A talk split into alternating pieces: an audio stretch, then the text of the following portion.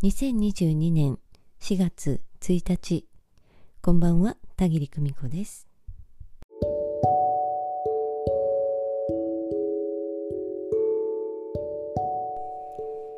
今週も皆様お疲れ様でした。えー、いよいよ新年度に入りましたね、えー、今夜は新月でもありますし新たな暮らしに向けて何かお願い事をなさった方も多いのかなと思います、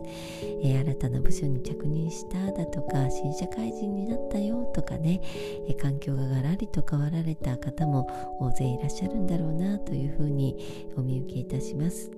え私の方はね特段何も変化がありませんけれどもでもね変化がないようでいて、えー、何でしょう、えー、気分気分的にはねなんだか新たな一日が新たなね、えー、ことが始まっていくなという感覚になっています。うん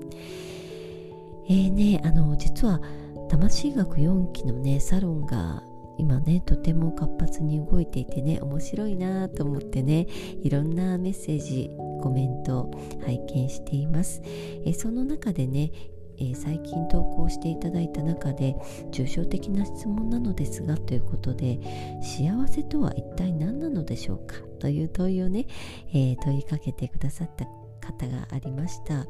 え、また幸せを感じられるようになるために日々できることは何かありますでしょうかと、え、皆さんならこの幸せとは一体何でしょうというのにどんなふうにお答えになりますか？でで私は何とお答えしたかというと、え幸せとは幸せ感を味わうこと。えー、そしてね幸せ感を味わうには喜怒哀楽を味わいながら感謝して生きること。こんな風にねお答えをいたしました、えー、他にもね、えー、同じ4期の方からねさまざまなねご投稿をいただいていてうん、仕事もプライベートも充実している人は幸せなんじゃないかなって思いますとかね。えー他にはですね幸せとは緩んであることのように感じていますと。毎日コツコツ許し続けることかなとおっしゃる方や、うん。えー、私の思う幸せとは滞りない状態で今にいることですと書いてくださる方、えー、他にはですね私が思う幸せとは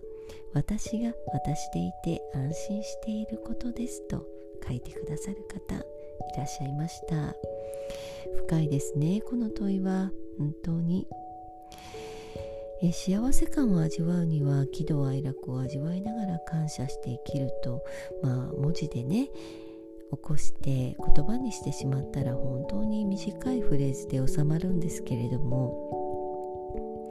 喜怒哀楽を味わいながら感謝して生きるっていうことは本当に今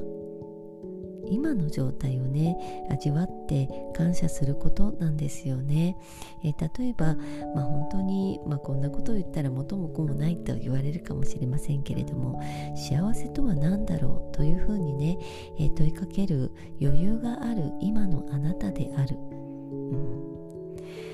えー、様々ね日々いろいろあるけれど幸せって何だろうっていうね考える余裕がある、うん、そんな静かな時間が持てる、えそのことがね究極の幸せではないかというふうにもお答えできるし、えそしてね本当にベーシックなことこうして音声配信ができたりだとか、え今聞こうと思って耳を傾けられることであったりだとか。ねえ。えー、本当に当たり前のように私たち日々を過ごしていますけれどもこの当たり前のようなことがね、えー、奇跡であるということを本当に知っていたら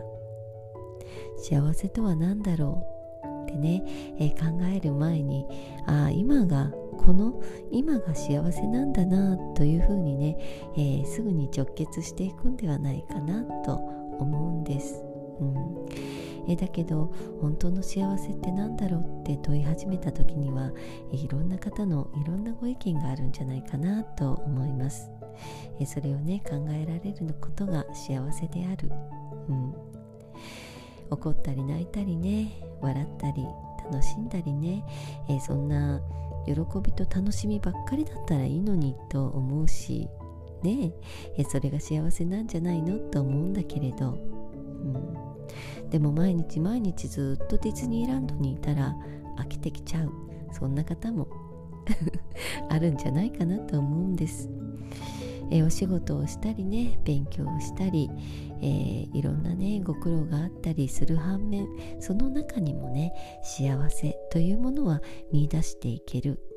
うん、そんな力が私たち人にはあるんではないかということをお伝えしておきたいなと思います、て皆さんは幸せとはどんなことでしょう？えー、その幸せを感じていくには、えー、どんな風に過ごしたらいいでしょうか？あなたなりのお答えを、えー、今一度考えてみてくださいね。う